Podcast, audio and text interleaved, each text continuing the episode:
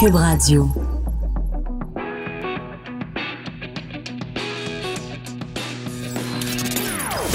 Des opinions bien à elle. Sophie Durocher. Son franc-parler ne laisse personne indifférent. On n'est pas obligé d'être d'accord. Bonjour tout le monde, c'est Sophie Durocher. Très contente d'être de retour à mon petit micro adoré en ce mercredi 24 avril 2019. Je voudrais bien sûr commencer en remerciant ma collègue et amie personnelle Lise Ravary d'avoir pris la relève hier. Elle a pris la relève euh, pour des raisons professionnelles, pas pour des raisons personnelles, bien sûr.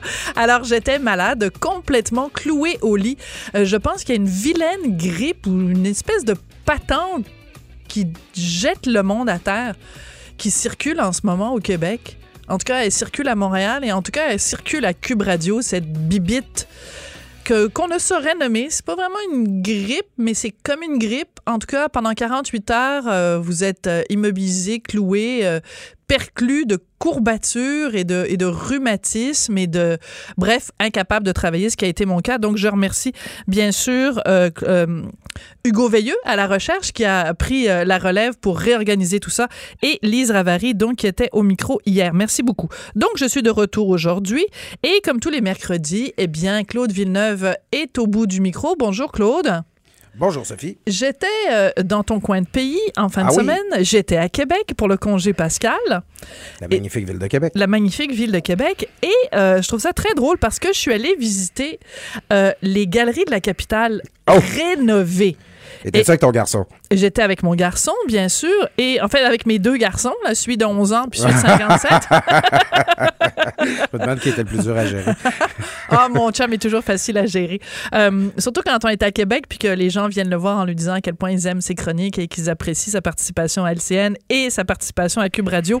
Tout Oui. va bien dans notre vie. Mais c'est pas de ça que je voulais te parler. C'est que, euh, donc, euh, c'est magnifique, hein, les rénovations qu'ils ont fait. Alors, pour les gens qui euh, connaissent pas nécessairement les galeries de la capitale, donc c'est un gros, gros, gros centre d'achat à Québec qui a toujours été caricature, euh, cari- caractérisé par le fait que euh, tu pouvais aller magasiner là et en plus, en plein milieu, il y a comme un centre et euh, en plein milieu, c'est rempli d'attractions pour les enfants. Alors, tu as des petits trains pour les petits enfants, puis tu as des trucs plus euh, aventureux ou plus aventuriers pour les plus grands enfants.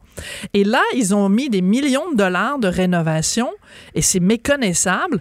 D'abord, il y a un- une cour euh, alimentaire qui est complètement absolument fabuleuse, vraiment très, très tendance, très 2019 Toutes les options sont là. Toutes, toutes, toutes les options sont là. On mange vraiment très, très bien. Et en plus, il y a une grande roue et en plus, il y a un télégraphe. Alors, tu peux survoler le centre d'achat. Il y a un patinarium qui est absolument splendide, qui fait toute la grandeur du centre d'achat.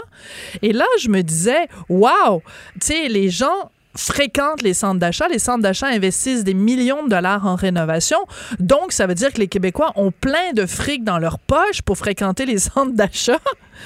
Et là, ce matin, dans le Devoir, je vois cet article absolument terrifiant où on nous apprend que plus de la moitié des Québécois sont à moins de 200 dollars de l'insolvabilité. Là, ça veut dire c'est que la moitié des Québécois sont euh, vivent d'une paye à l'autre d'une semaine à l'autre. Et il y a le quart de ces Québécois-là qui se disent tellement en difficulté que leur salaire est insuffisant pour payer leurs factures et leurs dettes. Fait que là, j'essaie de concilier ça, Claude. Les centres d'achat qui sont remplis de monde qui n'ont pas d'argent pour payer leurs factures et leurs dettes. Qu'est-ce qui se passe au Québec? Ben écoute, d'une part, c'est bon, en faisant en preuve de toutes les précautions possibles, on pourrait peut-être se dire que parmi les, les, les gens que tu as croisés au Galerie de la Capitale, il y, en a beaucoup qui sont peut-être pas dans la moitié qui ont euh, qui, sont à 200 pièces d'insolvabilité. Encore que si c'est la moitié qui est à 200 dollars l'insolvabilité, ben on peut se douter qu'il y en a a d'autres qui, qui, en sont pas si loin là, à 400 ou à 500 ou je, je ne sais trop quel modèle. Bref, les gens ont de la misère à arriver. Mais d'autre part, ben c'est clair que quand on, regarde qu'est-ce qui fait en sorte euh, qu'on qu'on a de la misère à joindre les deux bouts, ben on pense souvent aux tarifs élevés, les comptes à payer, l'électricité, les, les, impôts, tout ça. Mais il demeure que les gens, ils sont très, très, très endettés euh, dans, dans, notre société. Euh, les, les cartes de crédit sont pleines, les gens ont des hypothèques à côté. Euh, tu sais, le, le, train de vie qu'on mène, il, est coûteux à maintenir. Puis il y a beaucoup de gens pour qui, justement, là, c'est la- l'accès facile au crédit, ça ne rend pas nécessairement service. hein. Oui, puis il y a le côté aussi quelque chose dont on a on a souvent parlé avec à ce micro-ci avec différents analystes financiers, avec différentes personnes qui sont spécialisées dans les dans les finances personnelles ou j'en ai parlé avec euh, avec notre collègue Michel Girard, c'est le fameux mot tadine de voisin gonflable. Puis ça ce voisin gonflable là là, il existe à Limoilou comme il existe à Sillery comme il existe à Chicoutimi comme il existe à partout au Québec. Le maudit voisin gonflable qui fait en sorte que tu dis Hey, mon voisin, il y a une piscine creuser comment ça fait que moi j'ai juste une piscine hors terre? Ou mon voisin euh, ils ont deux voitures dans leur famille. Comment ça se fait que moi puis Pitou on se partage une seule voiture? Il faudrait qu'on en ait deux. Euh, le voisin il va en Europe chaque été. Moi j'y vais une fois tous les deux ans. Comment ça se fait? Faut que donc cette comparaison constante qui fait en sorte qu'on dépense plus d'argent qu'on en gagne Ali Moilou, c'est euh, mon voisin, il a plus beau vélo que le mien. ouais, c'est ça où son, son, son, panier de légumes est bio, puis le mien, il l'est pas. Ben oui, tout à fait. Puis, mais ah, et encore une fois, tout ça est financé avec du crédit. Puis quand on achète quelque chose avec du crédit, bon, on le paye plus cher que si on l'avait acheté comptant parce qu'on paye des intérêts. Donc, ça fait augmenter les charges. Et euh, tu sais, tu y penses pas là, quand tu sors la carte de crédit, là, schlick, schlick, puis euh, c'est vite fait, c'est très virtuel l'argent qu'on met là-dessus. Mais il y a beaucoup de gens là, que, tu sais, justement, le, compte de carte de crédit, c'est pas mal le plus stressant à voir arriver à la fin du mois. Oui. Mais toi, tu es peut-être trop jeune. Rappelle-moi quel jeune âge tu as. 37 ans. Bon, tu as 37, moi j'en ai 54. Donc on n'est vraiment pas de honnêtement, on peut le dire là, on n'est pas de la même génération. Dans ma génération à moi là, la vieille mémé qui parle à ce micro, moi j'ai toujours été élevée avec une notion de budget. Moi, je me rappelle fort bien être jeune et voir ma mère s'installer avec une feuille de papier, se préparer à aller faire son Steinberg. Et elle, allait, elle allait faire son Steinberg. Y avait-tu des, y des, y avait-tu des Steinberg à Québec ou c'était juste à Montréal? En fait, j'ai été élevé au Lac-Saint-Jean, on n'avait pas de Steinberg. Il n'y avait pas de Steinberg. Bon, en tout cas, bref, il y en avait à Montréal. Et elle faisait sa liste d'épicerie. Puis là, c'était c'était caché. Puis elle savait combien coûtait le steak caché, puis tout ça. Puis elle, tout était prévu à la scène près. Mais aujourd'hui, qui fait des budgets? Ah, écoute, euh, j'ai des histoires comme ça aussi. C'est mon, mon grand-père qui arrive de travailler puis qui donne sa paye à ma grand-mère puis dit s'il reste assez d'argent, ben, j'ai trop du coke puis du tabac. du coke puis du tabac. Et c'est drôle parce que j'ai l'impression que maintenant, Claude, on, on fait passer les gâteries avant l'essentiel. Tu comprends? Avant, ton grand-père, je trouve c'est beau comme image, on faisait passer l'essentiel, tu sais, payer le, loyer, payer les trucs essentiels. Puis après, s'il y a du lousse, ben, tant mieux, on se, on se payera des plaisirs. Aujourd'hui, les gens se payent des plaisirs avant de se payer l'essentiel. Oui, puis, euh, tu sais, on, se paye, euh, tu sais, aussi des, affaires, euh, comment je te dirais? Regarde la quantité d'émissions de cuisine qu'il y, a, qu'il y a présentement à la télé. oui, mais ça coûte pas cher écouter la télé. Non, ça coûte pas cher, mais après ça, quand tu vas acheter du canard, puis du sel rose de l'Himalaya, puis toutes les choses pour mitonner à la maison les, les, les, créations du chef Louis, ça, ça, on, a des goûts aussi. les, Québécois, bon, on est réputés pour notre art de vivre, pour le, le, fait, le fait qu'on aime faire bonne chair, c'est notre côté un peu latin, un peu français. Euh, puis à, la fin, euh, c'est ah, l'exemple du sel rose de l'Himalaya. En fait, je pense à Pierre-Yves McSween euh, qui dit En as-tu vraiment besoin? Dans son livre, ben lui, il dit, tu sais, à la fin, il dit que tu t'achètes du sel rose de l'Himalaya ou du sel, ça reste toujours bien juste du NaCl. Hein, c'est la même chose, ça va goûter pas mal la même chose dans ton assiette. Oui, dans la table des aliments, là, dans la table des éléments, pardon, ouais, c'est la même chose. Ça. Mais je prends quelque chose, je prends un exemple un peu anodin, tu te mets pas dans la rue parce que tu achètes du sel de meilleure qualité, mais c'est qu'on on a envie aussi de s'offrir des, des, des choses qui ont du bon sens. On a envie de s'offrir aussi des belles choses. Euh, on a envie d'avoir un, véhicule automobile récent. On veut le changer souvent. Euh, on veut, euh, tu sais, à la limite, il y, a bien des, choix qu'on peut faire. même le véhicule électrique, par exemple, ben, au prix qui sont les véhicules électriques, ça peut être associé à une coquetterie. Il y a, y a beaucoup de choix de consommation qu'on fait qui sont coûteux. Encore une fois, j'ai l'impression de radoter, mais ça reste aussi financé avec du crédit. Mm-hmm. et alors que justement, le crédit, ça devrait être un moyen de paiement. Tu, euh, tu, mets des trucs sur ta carte, puis des fois, tu te donnes des bonnes dollars ou des ci, des ça. Tu mets des trucs sur ta carte, mais tu serais supposé la vider à tous les mois. Au lieu de ça, on la remplit, puis on la ramène sous la limite à, chaque mois pour payer, euh, ben, mais on paye l'intérêt là-dessus, là, euh, mois après mois, parce qu'on veut le bien, euh, le meilleur, le plus rapidement possible. Moi, je prône pour un retour des bons vieux cours d'économie familiale, où on apprenait à faire un budget, on apprenait l'argent qui rentre doit pas être moins élevé que l'argent qui sort, où on apprenait à faire des catégories, où on apprenait à être conscient de euh, l'enveloppe budgétaire dont on disposait. Mais tu sais, quand tu vois des gouvernements comme Justin Trudeau à Ottawa qui fait des déficits comme si c'était euh, faire de la, de la barbe à papa, ben c'est sûr que le contribuable moyen il se dit ben là si nos gouvernements le font puis qu'ils se creusent des déficits à pu finir ben ça doit être que c'est correct de pas équilibrer son budget. En tout cas une discussion euh, euh, euh, drôlement intéressante. Mais écoutez allez voir cet article là dans le Devoir. C'est donc le résultat d'un sondage Ipsos qui a été réalisé pour le compte d'une firme qui est comme par hasard, spécialisé en insolvabilité. Mais ben en tout cas, les, les, résultats ont été rendus publics hier. Et ce qui est frappant aussi, puis je terminerai là-dessus, c'est que non seulement au Québec, on est parmi les plus endettés, mais en plus, on est ceux qui s'en foutent le plus. Il y a 51 des répondants au Québec qui disent que frôler le défaut de paiement chaque mois... Euh, attends, non, c'est ça. C'est qu'ils attendez, non, je me souviens plus. Enfin, bon, bref, euh, j'arrive pas à retrouver le chiffre. Excusez-moi, ça doit être la fièvre qui est encore présente dans mon cerveau. Mais euh, on, on, est, euh, on est, on, est parmi ceux qui s'en foutent le plus. Parmi ceux qui trouvent ça le moins grave d'être endetté à ce point-là. C'est ça que je voulais dire. Oui, et tu as raison de dire que ça se reflète sur nos choix de société. C'est que si on gère mal notre budget à la maison, il y a des bonnes chances qu'on soit plus tolérant envers un gouvernement. Qui, fait la même chose avec le budget de la grande famille euh, des Canadiennes et des Canadiens. Oui, même si on n'a pas toujours l'impression de faire partie de cette famille-là. De temps en temps, on se dit, mon Dieu, c'est que ça, ce monde-là? Euh, Claude, il y a un, sujet euh, dont je veux absolument parler, puis on va parler plus tard euh, de, de, ce qui est arrivé en fin de semaine au Sri Lanka. Mais la nouvelle est absolument terrible. Elle nous provient de l'Arabie saoudite. 37 personnes qui ont été décapitées, qui ont été tuées, sans autre forme de procès. Hein. Tu sais, en Arabie saoudite, c'est pas comme, sais, un droit à un procès juste et équitable. Je pense que c'est des mots qui se traduisent mal euh, dans, dans, dans, ce pays-là. Bref, euh, Amnesty International qui sonne l'alerte. Donc, 37 personnes. Euh, et parmi celles-là, il y a un quelqu'un qui était mineur au moment où les faits lui étaient reprochés. Je veux dire, on se rend compte, ça n'a absolument aucun sens. Il y a une personne dont la tête, donc, a été décapitée, la tête a été mise sur un pieu, exposée en public. Il y a une personne qui a été crucifiée. Bref, toutes sortes d'horreurs. Et la commission euh, des droits de l'homme de l'ONU dont l'Arabie Saoudite est membre. Attends, t'as vendu mon punch! ah, que t'es vilain! Ah, Claude Villeneuve! J'ai pas suivi, j'ai mal lu le script. Là. Je me, ah non, mais c'est parce qu'il n'y a pas de script à cette émission-ci.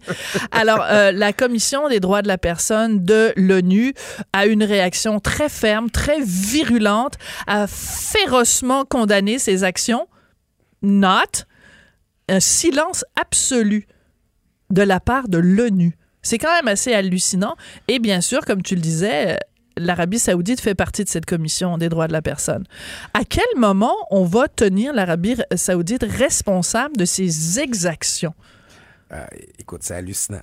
On l'a vu, bon, à la fin de l'année dernière, quand ils ont littéralement euh, euh, réduit en morceaux un, journaliste. Khashoggi. Khashoggi en, territoire, même pas en territoire saoudien, en plus en Turquie. Euh, les, euh, les, membres du Conseil des droits de l'homme ou euh, de la Commission des droits de l'homme, ou par ailleurs, on, fera bientôt le procès, éventuellement le procès du Québec là, pour sa charte, ben oui. pour sa loi sur la laïcité. Là, ben ça, oui. ça, ça s'en vient. on va se faire faire la leçon. Là, ben oui. Julius Gray va aller à l'ONU pour, pour dire que la loi 101, ça 21, ça n'a pas d'allure. Mais pendant ce temps-là, l'Arabie saoudite peut exécuter, décapiter 37 personnes, puis l'ONU dit rien. Voyons, dans quel monde on vit? Ça marche pas, là. Écoute, les, les, Saoudiens ont tellement de fric, ils, tiennent tellement euh, beaucoup de pays, l'économie de plusieurs pays, tellement de leaders dans le monde par les par les couilles littéralement. Tu sais, tout le monde a peur d'eux. Euh, et c'est, c'est, écoute, c'est le régime le plus, sans doute le plus moyen âgeux, le plus arriéré en termes de droits de l'homme. Là, tu sais, on, on se croirait à l'époque féodale. Là, tu sais, tu vas, on te coupe une main. Euh, tu, j'imagine, en tout cas, je, serais curieux de voir la liste des infractions reprochées aux gens qui ont perdu euh, la, la, tête de cette manière-là. Ben, accusés de terrorisme, mais tu sais Quand tu quand es, quand es dans une dictature, quelle est leur définition du terrorisme? Ben, c'est ça. On, on, on l'a vu euh, dans tellement de contextes. Euh, sérieux, c'est ridicule, la complaisance dont bénéficie ce régime moyenâgeux. Là, c'est hallucinant. Absolument euh, dégoûtant, dégoûtant, dégoûtant. Et j'aimerais quand même rappeler puisque je suis chroniqueuse culturelle. Euh, puis vous retrouverez ça en tapant, en tapant Arabie Saoudite, euh, Sophie Durocher, vous allez voir. Les quelques fois où j'ai écrit sur la présence du Cirque du Soleil en Arabie Saoudite, euh, que j'ai interpellé le Cirque du Soleil, qui a fini à un moment donné par dire ouais, peut-être que du bout des lèvres, mais il reste quand même que l'année dernière, le Cirque du Soleil a toujours bien fait un spectacle en Arabie Saoudite à la demande du prince Ben Machin et que c'était pas un spectacle pour euh, la, la, plèbe puis un spectacle pour monsieur, madame, tout le monde en Arabie Saoudite. C'était un spectacle euh, fait spécialement à la demande des autorités saoudiennes pour célébrer la une sorte de célébration nationale. C'est comme si euh, le Cirque du Soleil avait fait un spectacle unique et un spectacle privé pour la Saint-Jean. Donc, c'était l'équivalent de la fête nationale en Arabie saoudite. Et comme j'écrivais à l'époque, c'est impossible, même c'était avant le meurtre de, de, de, Khashoggi, mais avant le meurtre de Khashoggi, on le savait déjà que l'Arabie saoudite savait pas d'allure, puis que les femmes sont traitées avec moins de droits que les chameaux, puis que les gens ont... Il n'y a aucun droit de la personne dans ce pays-là. Qu'est-ce que le Cirque du Soleil avait d'affaire à aller faire des pirouettes puis des simagrées pour un régime avec du sang sur les mains comme ça. Oui, puis euh, en fait, à la fin, c'est l'explication de, cette complaisance-là dont l'Arabie saoudite bénéficie, c'est que tout le monde veut leur fric. Et euh, l'argent n'a pas d'odeur. Voilà, puis c'est la même chose comment euh, au Canada anglais, ben en fait c'est en Ontario où une entreprise construit des chars pour le pour le régime saoudien, puis là ben, on veut pas sanctionner l'Arabie saoudite parce qu'on veut conserver les emplois et tout ça. Et tu sais à la fin on, est tous un peu complice par association parce que justement on, veut le on le veut le fric de l'Arabie Saoudite mais individuellement ça se défend pas euh, d'un point de vue moral. Faut avoir c'est parce qu'on a le compas moral brisé qu'on continue de faire de la business avec ces gens là oui. Alors, euh, juste pour, euh, pour spécifier, donc c'est Guy La Liberté qui est, bon, maintenant uniquement, a vendu la plupart de ses parts dans le Cirque euh, du Soleil, mais qui avait dit quand même, à un moment donné, quand la tension avait juste trop monté, qu'il éprouvait quand même un malaise avec la présence du cirque en Arabie Saoudite, sachant ce qu'on savait, et même ne sachant pas ce qui s'en venait, mais sachant déjà qui étaient ces gens-là, d'avoir accepté de, d'aller faire des stepettes pour eux, quand même, à un moment donné, il faut se garder une petite gêne aussi, là. Je ferai pas de je ferai pas de parallèle historique là évidemment parce que ce serait trop facile mais mais mais quand même à un moment donné l'histoire va se souvenir des gens qui ont fait des stepettes devant le, le prince Ben Machin en Arabie Saoudite. Je veux même pas lui donner son nom là parce que il y a des gens qui en font comme une espèce de vedette, supposément que c'est un modéré. Ben oui, tout un modéré, ça qui fait euh, décapiter 37 personnes euh, en une journée. Écoute, euh, Claude, je veux absolument qu'on parle de ce qui s'est passé en fin de semaine. Et je trouve que c'est vraiment un cas assez flagrant de double standard. Alors donc, attentat au Sri Lanka le jour de Pâques, le dimanche de Pâques, qui, pour les chrétiens à travers le monde, est la journée la plus importante. C'est pas Noël, c'est pas, c'est, c'est le jour de Pâques, qui est le jour où les chrétiens se réunissent, célèbrent ensemble, vont dans des lieux de culte partout à travers le monde.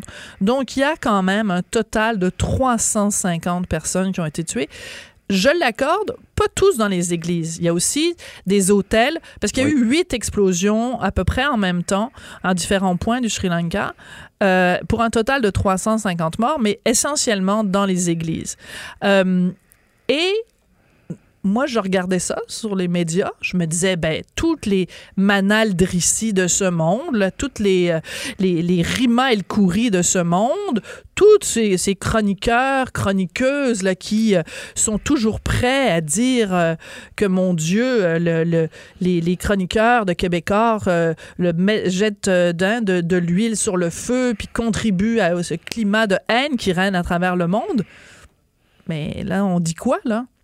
Quand on compare ce qui s'est passé en fin de semaine avec Christchurch, OK? Des gens qui sont rentrés dans des mosquées et qui ont tué du monde pour leur religion et ils les ont tués dans un lieu de culte. ça fait moins de 350 morts, Christchurch.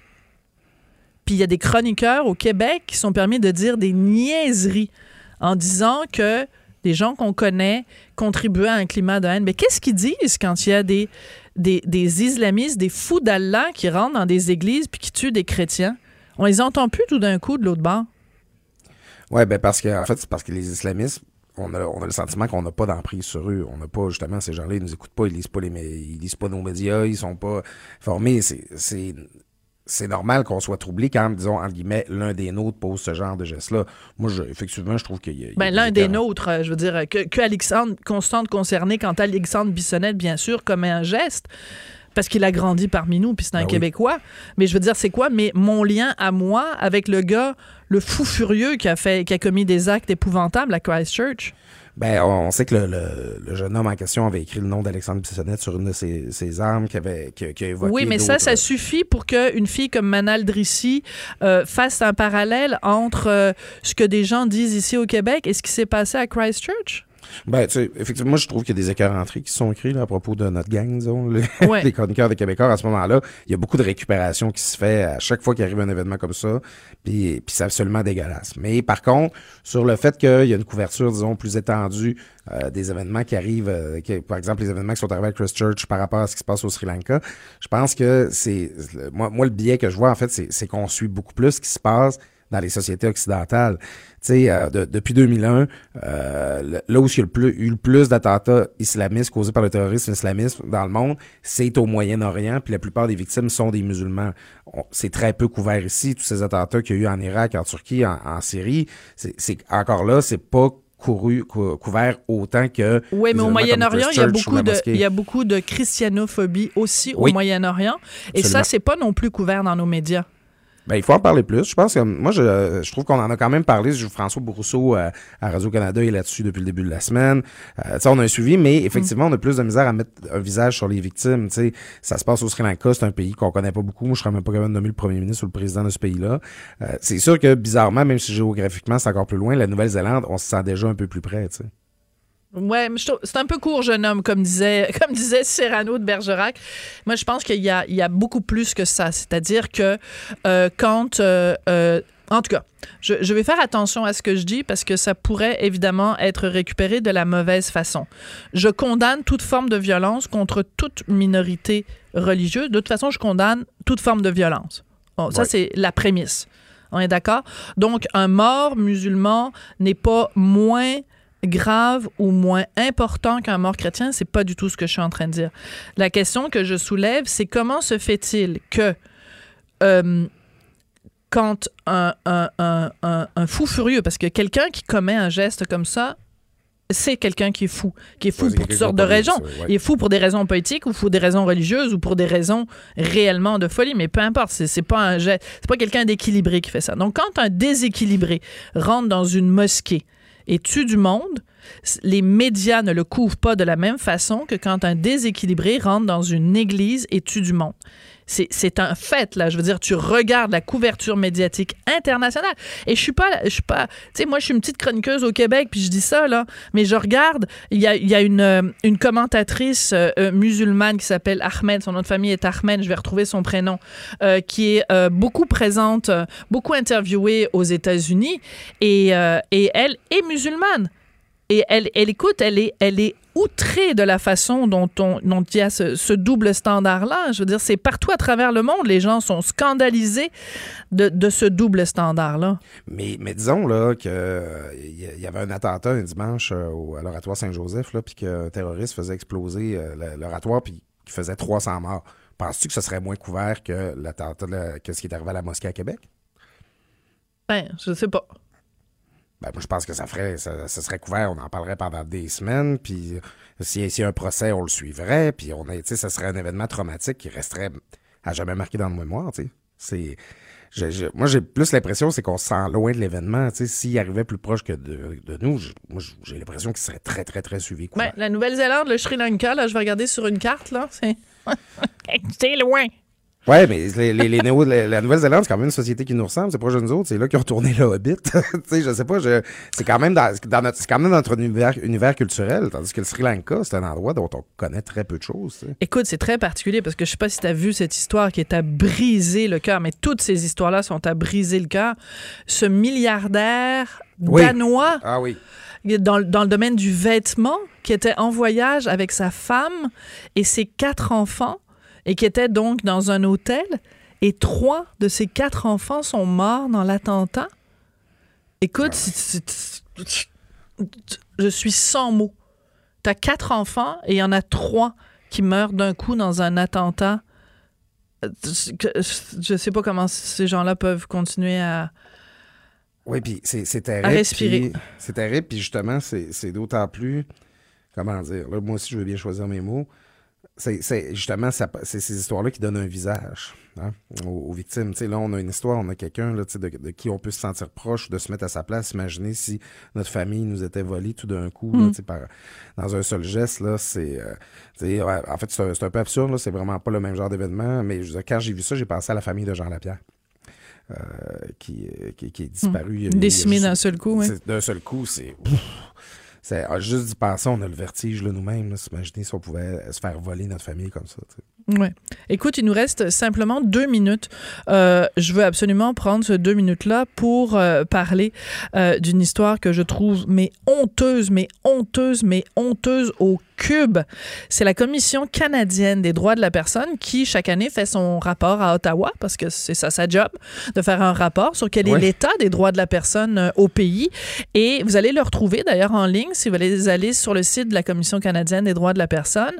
Et c'est Jamila Benhabib qui a tiré la sonnette d'alarme, en fait, la semaine dernière en disant, voyons, ça n'a pas d'allure. Puis moi, je suis allée voir ça, puis j'ai dit, ben voyons, Jamila a raison, ça n'a pas d'allure. Donc, pour illustrer leur rapport 2018, ils ont mis une photo d'une petite fille qui se tient sur les, les bras, euh, sur les épaules de son papa lors d'une manifestation. Alors, tu dis, bon, ben c'est parfait, la petite fille, elle revendique ses droits, puis elle a le bras levé, elle tient manifestement quelque chose. Ce quelque chose a été effacé sur la photo, donc... euh, et, euh, et quand tu regardes de plus près, ben, tu te rends compte que la petite fille, elle a quoi? 5, 6 ans maximum, maximum, maximum. Et elle est voilée. Bon, Ouais. alors je rentrerai pas dans une discussion sur le hijab parce que je considère qu'à partir de 18 ans, les gens ont parfaitement le droit de mettre ce qu'ils veulent sur leur tête. Mais quand tu as 6 ans, c'est pas vrai. Et j'ai- blogué là-dessus, donc, euh, vendredi dernier. Mathieu Bock-Côté a écrit là-dessus. Même, écoute, Pat Lagacé a, a chroniqué là-dessus dans le- la presse euh, de ce matin.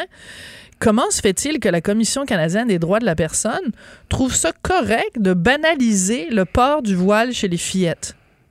Écoute, puis non seulement, comme tu l'as dit dans ton billet, non seulement le, un voile sur une fillette là, de, de- de- haute comme trois pommes, là, euh, comme si c'était quelque chose de normal ou de banal. Et en fait, une, en plus, une photo qui a été prise dans le cadre d'une manif contre la loi 21. sur, euh, Absolument. c'est c'est- c'est comme si la commission se prenait position dans le débat, puis qu'on on, on- on ciblait ça. C'est un organisme qui, qui relève quand même du gouvernement. Là. Ben oui. Et, qui, qui cible, là, euh, c'est des gens là, qui sont en train de se défendre contre l'oppression terrible que euh, l'odieux gouvernement du, euh, du Québec était, serait en train de leur faire subir. Il y a quelque chose là, a- moi je pense qu'il y a des gens en position de responsabilité qui vont devoir répondre de leurs actes. C'est ridicule, là, cette instrumentalisation-là, puis comme tu dis, cette banalisation-là d'un symbole religieux chez, chez une enfant qui, qui est manifestement pas en, en position de consentir à ça. Ben écoute, à partir du moment où tu as le droit de vote à 18 ans, où tu peux pas avoir de relations sexuelles avant 16 ans, où tu sais, il y a plein de, de, de barèmes que la société euh, a. Euh, même l'âge de la raison, on dit que, Ouais. on dit que c'est 7 ans. Mais cette petite fille-là n'a même pas l'âge de la raison. Et, et, et pourtant, elle porte le voile. Tu penses qu'elle se lève le matin en se disant, moi, je dois euh, me retirer du regard concupiscent des hommes? Oui, oui, c'est ça. Tu sais, c'est que. euh, puis Voyons! Juste ce que tu dis là, ça nous ramène à tout ce qui peut avoir de tordu puis de.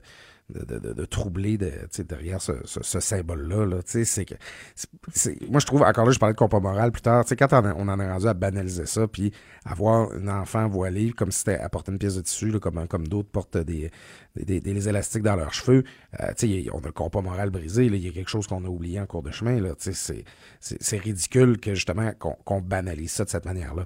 Oui, puis pendant ce temps-là, aux États-Unis, quand un, jeune promène avec une casquette marquée Make America Great Again dessus, là, on, assume, on assume tout de suite que c'est un suprémaciste blanc violent. Mais dans ce cas-là, dans ce cas-là, c'est pas une casquette inoffensive, mais un voile sur une petite fille de 6 ans, ah ça c'est inoffensif, c'est juste un bout de tissu, ça n'a aucune symbolique, puis ça, ça ne représente rien. C'est un signe de diversité, c'est féministe. Ben oui, c'est féministe. En tout cas, euh, c'est pas fort de la part de la Commission des, canadienne des droits de la personne. vous irez lire ça euh, sur mon blog. Et euh, bien sûr, lire aussi les chroniques de Claude Villeneuve dans le Journal de Montréal, Journal de Québec. Je t'ai même pas présenté au début, chroniqueur et analyste politique. Merci beaucoup, Claude Villeneuve. Ben oui, puis continue de nous lire, c'est ça qui nous fait vivre. Ben oui, exactement. C'est important de le mentionner. en cette heure où les, où les médias sont si en position si fragile, c'est important de le rappeler. Merci beaucoup, Claude Villeneuve. Bon nombril de semaine. Bon nombril de semaine, merci beaucoup. Et je pense qu'il n'y a pas un seul mercredi où il ne l'a pas dit. Alors pour ceux qui détestent l'expression, ben rendez-vous mercredi prochain. Tout le monde a droit à son opinion. Elle requestionne, elle analyse, elle propose des solutions. De 14 à 15. Sophie Durocher. On n'est pas obligé d'être d'accord. On savait bien sûr euh, qu'avec la légalisation du pot et l'arrivée de la date du 17 octobre 2018, euh, que plus rien ne serait pareil, que beaucoup de choses allaient changer. Évidemment, le marché, la disponibilité, la réaction des gens, etc. Il y avait plein de choses qu'on pouvait prévoir. Mais il y a des choses qu'on ne pouvait pas prévoir et qui sont parfois plus surprenantes. Et justement, ça tombe bien parce qu'on a sous la main Annabelle Blais qui travaille au Journal de Montréal, Journal de Québec avec moi, qui couvre ce, ce beat là. Puis là, excusez-moi d'utiliser une expression anglaise, mais en journalisme, c'est comme ça qu'on appelle ça. Quand quelqu'un se spécialise dans un domaine, on appelle ça un beat. On n'a pas encore trouvé d'expression française pour bien traduire ça. Alors bonjour, Madame euh, Beat Cannabis Annabelle Blais. bonjour, Sophie. Je tiens à préciser que ce n'est pas ton seul beat, mais c'est un beat quand même intéressant. Et tu nous apprenais euh, mardi de cette semaine qu'il y a une explosion dans la quantité de cannabis qui est saisie à la frontière canadienne. Euh, c'est un peu particulier. Donc, c'est des gens qui rentrent euh, au, Canada à partir des États-Unis ou qui partent du Canada vers les États-Unis qui se font saisir avec du cannabis? Donc, c'est la frontière euh, canadienne. Donc, c'est-à-dire, c'est des gens qui entrent au pays ou, bon, on peut penser des Américains qui entrent au Canada ou alors des Canadiens qui reviennent euh, au, pays. Euh, et il faut savoir aussi que même si le Vermont, par exemple, a légalisé le, cannabis et c'est légal au Canada, ça veut pas dire qu'on peut traverser la frontière entre le Vermont et le Québec avec du cannabis. Ça reste illégal. OK. Ça, ça c'est bien vraiment important de l'expliquer, Annabelle, parce que honnêtement, moi, je le comprends pas. Si tu as deux entités, je comprends que c'est pas le pays au complet. Le Canada, c'est le pays au complet, euh, alors que le Vermont, c'est cet État américain-là. Mais qu'est-ce qui fait que la porosité entre les frontières ne permet pas, justement, c'est légal d'un bord, c'est légal de l'autre bord? Comment ça se fait que passer la frontière, ça devient illégal? Ben, c'est ça, en fait, c'est bon, déjà, faut savoir qu'aux États-Unis, effectivement, l'échelle euh, nationale, c'est illégal et chaque État bon, comme on l'a vu au Colorado, euh, Washington, ça, bon, ils légalisent. Mais le fait de traverser une frontière entre euh, des États, euh, c'est illégal. Et même juste d'acheter, euh, tu sais, du cannabis dans un autre État américain, euh, puis qui s'envoie ça par la poste, ça, c'est illégal. C'est un crime fédéral. Donc, c'est c'est super grave. Euh, fait que c'est très rigide aux États-Unis. Et le, la frontière comme telle, ben, tu sais, c'est pas le Vermont qui la gère, c'est euh, le, le c'est l'État fédéral, c'est les États-Unis donc qui, qui gère ça. Donc ça, ça pose problème. Il y a aussi le fait que euh, au Canada, même si nous aussi on a légalisé, on d'une certaine façon, c'est qu'on a c'est comme si on avait un peu décriminalisé parce qu'on dit vous pouvez pas vous pouvez posséder jusqu'à 30 grammes mais pas plus parce que là c'est encore un crime. Et ça ça fait que euh, en, ayant quand même encore un tu sais le, le, cannabis reste encore euh, une drogue et ça reste encore que ça peut être un crime euh, selon ce qu'on fait avec le cannabis. Donc et le, fait de traverser une frontière en tout cas pour l'instant l'agence des services frontaliers ce qu'ils nous disent c'est que c'est considéré comme du trafic euh, de cannabis. Il faut savoir aussi qu'à l'échelle internationale, le Canada est encore signataire de tous les traités qui euh, justement pour euh, qui interdit le trafic de la drogue qui inclut le cannabis. Donc ça, on est un peu dans une situation Ouais. là, euh, en, un entre-deux. Ce qui fait que pour l'instant, oui, ça reste très euh, délicat de traverser une frontière avec du cannabis. Je le conseillerais à personne. Non, ben non, c'est ça. Mais est-ce que ça veut dire, Annabelle, qu'on n'a pas suffisamment informé les gens? Je te donne un exemple, OK? Euh, la dernière fois que je suis allée à l'aéroport Trudeau, ça me fait toujours mal au cœur de dire ça. La dernière fois que je suis allée à l'aéroport Trudeau, il y a des, les, les affiches sont énormes, là. C'est vraiment très, très clair.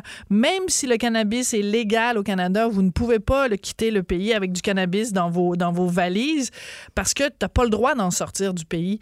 Est-ce que ça veut dire que, mettons, à la, à la, dans les, les frontières entre le Canada et même tous les États américains, que les, les- les directives ne sont pas assez claires ou qu'on n'a pas assez informé les citoyens canadiens de cette réalité-là?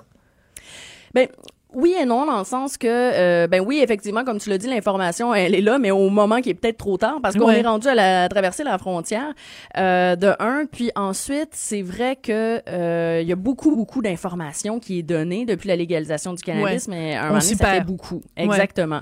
Euh, je comprends euh, que je comprends une personne de pouvoir ben, d'être mélangée puis d'un moment donné de plus savoir que qu'est-ce que qu'est-ce qu'on peut faire parce que on nous a dit qu'on pouvait prendre l'avion transporter du cannabis mais si c'est pour euh, à l'intérieur du Canada là il y en a beaucoup qui se disent oui mais moi euh, j'ai du cannabis médical fait que je peux voyager partout avec ça ben Non. non, au Canada oui mais là dès que tu sors là aussi c'est compliqué donc euh, Ouais, c'est vrai que ça pas, dit- ouais. ouais C'est complexe. mais là, ce qu'on nous dit, ce que l'Agence des services frontaliers me dit, c'est parce que je leur ai posé la question, comment Ouais. vous expliquer qu'il y a une si grande hausse? Parce que à l'automne là, de la légalisation, l'au- l'automne dernier, euh, c'est confisqué beaucoup plus de cannabis que dans toute l'année 2017. Ouais. Et euh, ce qu'on me dit, c'est, ben oui, mais notamment maintenant, on a mis des pancartes pour dire aux gens, euh, vous n'avez pas le droit de traverser la frontière avec le cannabis, donc si vous en avez, vous devez le remettre euh, aux douaniers.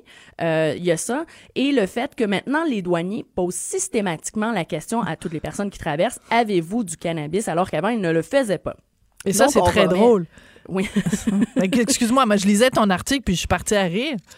Parce que ça veut dire que la raison pour laquelle il y a plus de gens qui se font arrêter, c'est parce que les douaniers posent la question.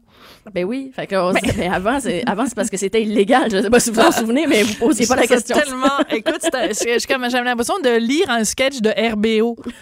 C'est le douanier, je sais pas, Guy Lepage en douanier, qui- avec son nez, là, puis son Ben menton, qui est là, et qui regarde. Avez-vous du cannabis? Ah, oui, monsieur le douanier.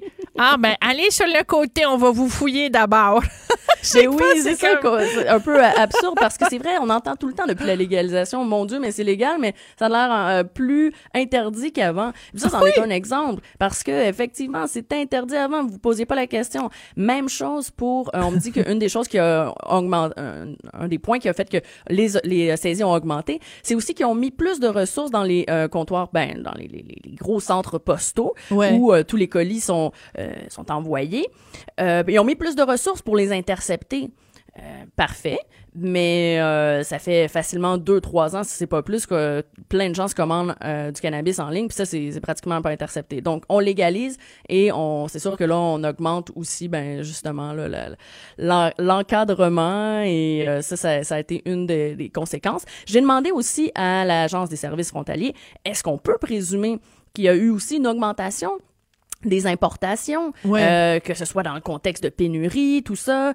Et là, ce qu'on me dit, c'est qu'il est trop tôt pour dégager des tendances. Mais euh, quand je regarde les quantités, euh, tu sais, c'est- c'est c'est passé, là, si on fait le calcul de toute l'année 2018, Ouais. disons les trois premiers trimestres, là, parce qu'eux, ils fonctionnent en trimestres. On regarde Ouais. les trois premiers trimestres de 2018, on est à peu près à 1 million euh, 200 000 grammes de cannabis saisi. Puis en 2017, pour toute l'année 2017, c'était moins de 500 000. Donc les quantités sont vraiment importantes. Énorme. Donc est-ce que ce décalage, cette grosse différence-là s'explique juste parce que les douaniers ont, posé plus de questions euh, ou il y a plus euh, d'importations? Euh, moi, je pense que c'est une tendance, en tout cas, qu'il va falloir suivre parce que là, on me dit qu'il est un peu trop tôt, mais dans les prochains mois, les prochaines années, il faudra quand même suivre ça parce que là, les gens qui traversent la frontière, peut-être qu'ils sont pas au courant, mais dans deux, trois ans, ils vont sûrement l'être. Donc, si on voit que les quantités qui sont encore grosses, peut-être faudra se poser des questions. D'accord. Euh, Quelqu'un qui euh, aurait donc répondu oui à la question du douanier. Avez-vous du cannabis? Euh, elle encourt quoi, sérieusement? Là, pour l'instant, euh, il y a une certaine euh, tolérance étant donné le contexte. Ouais. Donc, on, on me dit que c'est saisi euh, et que ça, ça, ça en reste là. D'accord. Euh, Donc, considéré comme une première offense, on ferme les yeux, on est né, euh, on est complaisant ou on est, Ben, euh, compréhensif? Ben oui, mais c'est parce que en fait, euh, les quantités. Ben, j'imagine que ça doit aussi euh, logiquement dépendre de la quantité. Ben oui. Le problème, c'est que si on, on- si on, c'est considéré comme du trafic de drogue, donc c'est tout de suite un crime Ah. fédéral, donc ce serait très grave. Donc si on tolère pas euh, faire du trafic, ça peut aller jusqu'à 14 ans de prison. Donc on s'imagine bien qu'une personne qui remet volontairement son cannabis Ben parce non. qu'elle le savait pas, le douanier applique une forme de tolérance. Sinon, euh, c'est- inimaginable. Vous imaginez aussi, le, le scandale de elle traverse la frontière avec 2 grammes euh, de, de cannabis qui est Ben oui. légal, mais s'en va en prison, ça marcherait pas. Donc je me demande combien de temps ils vont appliquer cette tolérance-là. Parce que, bon, éventuellement, les gens vont être au courant. Euh, mais, tu sais, euh, un peu comme... Moi, ça m'est déjà arrivé. Ah oui, un peu personnelle. Ben, Oui, vas-y. En fait, c'était en Europe euh, où, Amsterdam, on sait qu'il y a une tolérance. Oui. Euh, et euh, je traversais, je, me suis- je traversais la frontière en, en voiture, je me suis retrouvée jusqu'en France. Et là, je me suis fait euh, intercepter. Ils m'ont demandé je revenais d'où? J'ai dit de Belgique. J'avais, j'avais été en Belgique, mais j'avais aussi été à Amsterdam. Et donc, quand ils ont ouvert ma valise et qu'ils ont ouvert, ils ont vu le guide euh, 48 heures à Amsterdam. ils ont dit ah Amsterdam, la, la grande banlieue euh, de la Belgique. Et là, ils m'ont demandé. Hey, tu imites très bien le, le- le douanier français. Ah, la grande banlieue de la Belgique. Oui, continue. oui, oui. Et donc là, ils m'ont dit, OK, il y a deux façons de faire. Soit euh, tu me remets tout de suite euh, du cannabis si t'en as, soit tu me remets rien, mais il y a possibilité que je démonte toute la voiture puis qu'on finisse par peut-être en trouver. Quelle option? Fait que j'ai choisi la première option. J'ai remis pour vrai, là, j'avais été dans les coffee shops, je devais même pas avoir un gramme. J'ai remis mon gramme. Donc, euh, en plus, bon, je suis même pas résidente française, donc euh, ils m'ont dit, vous savez qu'on pourrait vous renvoyer dans votre pays. Bon, ils m'ont fait, ils m'ont fait peur un peu pendant cinq minutes, puis ils m'ont laissé partir. je suis partie avec, euh, mais mais j'avais vraiment pas beaucoup de euh, les quantités très Oui, minimes. mais t'as eu la trouille quand même. Ah, mon Dieu, que j'ai eu la trouille. Oui, oui, pour vrai, j'ai, j'ai, j'ai, j'ai mal, mal filé pendant un, un petit bout parce que j'avais des collègues français, ben ça, je l'ai su après, mais j'ai des collègues français qui, eux, ont passé, mais avec des plus grandes quantités. Et là, euh, ils devaient finalement se... rep- euh, ben, en même temps, c'est des Européens, donc ils devaient se présenter aussi en tribunal, tout ça. Mais il y a une forme de tolérance qui est euh, appliquée parce que si un pays tolère... Euh, après, pour les autres autour, c'est ça devient aussi compliqué. Ouais. Euh, je sais que, par exemple, en Uruguay, qu'ils ont. Légal- Ouais. où ils ont légalisé le cannabis, ils ont interdit la consommation de cannabis pour les touristes, par- justement parce que Pour les ça. pays autour Ben oui. étaient inquiets. Ouais. Exactement. Ben oui, c'est ça. On va peut-être en arriver là. Ben écoute, merci beaucoup, euh, Annabelle, puis merci de nous avoir partagé ainsi une tranche de ton vécu quand tu étais jeune et folle. Mais tu es encore jeune et fo- folle aussi. Ben c'est bien, c'est comme ça qu'on t'aime. Merci beaucoup, Merci. Annabelle. Bonne journée. merci. On n'est pas obligé d'être d'accord, mais on peut en parler. De 14 à 15. Sophie Durocher. On n'est pas obligé d'être d'accord. Cube Radio. Avez-vous bien petit déjeuner ce matin? Avez-vous, aviez, est-ce qu'il y avait des protéines dans votre petit déjeuner? Ça, je pense, c'est la question la plus importante. En tout cas, il y a des données qui, qui viennent de sortir qui pourraient être très inquiétantes, mais on va vérifier avec Isabelle Huot si c'est pas un peu trop alarmiste. Isabelle Huot, docteur en nutrition. Bonjour, comment vas-tu, Isabelle? Ah, bonjour Sophie, ça va bien. Ça Toi- va bien, mais écoute, au moment où on se parle, je Oui. me souviens de notre dernière entrevue sur le régime cétogène. Oui. Et puis j'ai fait une entrevue sur justement cette étude-là hier. Puis encore une fois, sur Facebook, les gens, ben, on sait bien, euh, c'est assume pas la science alors que j'ai été en- encore une fois très rigoureuse. C'est ça, c'est du plate, hein? Oui, c'est du plate. Mais c'est important que tu rappelles parce que je voulais justement revenir éventuellement là-dessus parce que la dernière fois qu'on s'est parlé, Isabelle, tu nous parlais euh, d'à quel point tu avais été victime d'harcèlement, d'intimidation, des gens qui se sont même Ouais. plaints à, à l'ordre dont tu fais partie euh, euh, pour miner ta crédibilité en fait parce que tu t'en étais pris à ce régime cétogène qui est un régime qui dit de manger beaucoup beaucoup de, de glucides et tu Exact. avais démonté De ce, gras, beaucoup de gras. Beaucoup de gras, excuse-moi, pardon. Euh, et euh, donc, on, on parlait de cette folie qui s'empare parfois des gens qui deviennent tout à fait euh, virulents. Donc, je voulais avoir de tes nouvelles, mais là, tu m'en donnes en me disant que finalement, euh, les, les, les, les cabochons sont, sont encore assez virulents. Ça s'est quand même calmé. Je Ouais. suis allée à Denis Lévesque avec la présidente de mon ordre professionnel. Euh, ce que je trouvais dans ce dossier-là, c'était que j'a- j'avais peu d'appui de ma communauté. Les Ben gens oui. m'écrivaient en privé, puis ils me disaient, ben Isabelle, on a peur, t'es courageuse, on pense toutes la même chose, mais on a peur d'aller public et de le mentionner. Euh, mais Paul Bernier, notre présidente, est venu avec moi, Bon. puis on a vraiment dénoncé l'approche et donc euh, on, on a vraiment mis de l'avant que ce n'est pas mon opinion personnelle et bien le message de santé publique euh, qu'on donne, un petit peu la même chose sur le jeûne intermittent là, qui sévit actuellement. Puis là, les critiques que j'ai par rapport à mon entrevue d'hier, c'est bon, maintenant c'est le jeûne intermittent. Les gens sont à l'affût de toute nouvelle approche, euh, voyant ces approches-là une recette miracle pour perdre du poids. Puis nous, on est là comme nutritionniste avec un message un peu plate de manger des repas équilibrés, manger Ben nos oui. protéines végétales. Mais écoute, s'il y avait une, une, une recette miracle pour maigrir, on aimerait tout ça. Ben, c'est comme on- justement, il n'y en a pas de recette miracle. ben là, c'est clair. qu'on dit, mais on n'est pas sexy de dire ça. C'est bien plus vendeur de dire de jeûner ou de dire de manger du, du gras pour perdre du poids. Puis, puis c'est ça qui est un petit peu dommage pour, pour la science parce que nous, on, on amène un message beaucoup plus rigoureux, posé, euh, des évaluations à long terme. Et puis, euh, c'est peut-être pas ça qui est assez vendeur auprès de la population qui veut euh, des, des résultats très miraculeux, très convaincants. Ouais, je pensais jamais entendre dans la même phrase Isabelle Huot est pas sexy. Je- ça marche pas dans ma tête. Tout ce qu'elle fait, tout ce qu'elle dit, Isabelle Huot, c'est sexy. Arrêtez de la chaler. Bon, Isabelle, alors parlons Ah. de cette, de cette, de cette, Oui. de cette patente-là. Bon, c'est des chercheurs. Ce sont des chercheurs à l'Université de l'Iowa qui ont analysé la cause du décès de 2300 personnes entre 1988, euh, de 1988 à 2011. Et euh, donc, ils ont analysé les résultats et ils ont re- remarqué que les répondants qui disaient qu'ils ne déjeunaient jamais, ils avaient 87% plus de chances de mourir d'une maladie cardiovasculaire que ceux qui disaient Ouais. qu'ils déjeunaient tous les jours. En même temps, je regarde ça, je dis, ah, OK, ben oui, en effet, ça, ça semble quand même assez, euh, des, des chiffres quand même assez impressionnants. Puis après, quand tu regardes ça, tu dis, ouais, OK, quelqu'un qui déjeune pas le matin, c'est quoi le reste de sa vie? Il fait pas juste Ben, pas ça déjeuner le matin. Et il déjeune pas le matin. Le midi, il va manger un gros hamburger avec des frites. Euh, il fera pas d'exercice. Je dis, je dis c'est un cliché, mais je veux dire, c'est c'est ça qui ressort aussi dans la recherche. Fait que si tu déjeunes pas le matin, que tu que manges comme un cabochon le midi, que tu fais pas de sport, que tu es sédentaire, que tu es assis 60 heures par semaine, euh, que, euh, bon, je veux dire que ton seul exercice, c'est de faire aller les pouces sur les médias sociaux pour dire que Ouais. Isabelle Huot, c'est une poffine. Bon, ben, tu risques en effet d'avoir des petits problèmes de santé.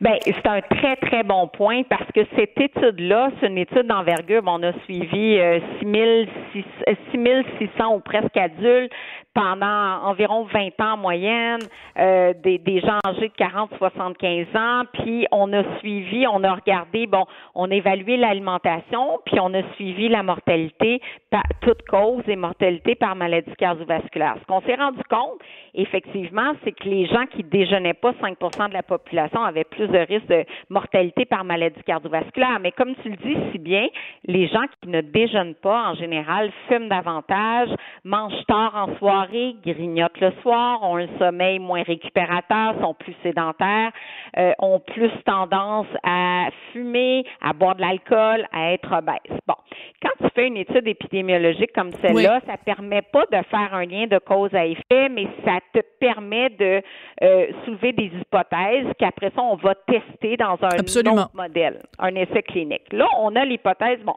c'est clair, la relation dans l'étude, elle est très claire, les, les études en, en statistiques sont là, les relations sont évidentes, mais effectivement, il y a énormément de facteurs qu'on dit des facteurs confondants qui vont confondre la relation. Les chercheurs, comme épidémiologistes, on corrige pour une partie des facteurs confondants. Donc, ils ont corrigé pour l'IMC des gens, pour le revenu, par exemple. L'indice de, pour- masse corporelle. C'est parce que tu dis IMC, Oui. mais c'est pas tout le monde. Ah OK. oui, oui. Indice de masse corporelle. OK. pour l'indice de masse corporelle. Donc, ils ont corrigé pour le tabagisme, ils ont corrigé pour des choses, mais tu peux jamais tout contrôler à 100% OK. Euh, Mais de façon générale, Isabelle, est-ce que, OK, Oui. mettons que je prends le, le texte, je l'ai devant moi, là, je le mets complètement Mm-hmm. de côté. Entre toi puis moi, là, puis la boîte à bois. Pas déjeuner le matin, de toute façon, c'est pas une bonne idée. Ben non, moi nous on considère que déjeuner le matin c'est un must pour les enfants. C'est clairement dans toutes toutes les études associées déjeuner avec une meilleure concentration, des meilleurs résultats à l'école. On conseille de déjeuner. Euh, c'est sûr que comme nutritionniste, on conseille de prendre le déjeuner. Là, c'est la mode du jeûne intermittent.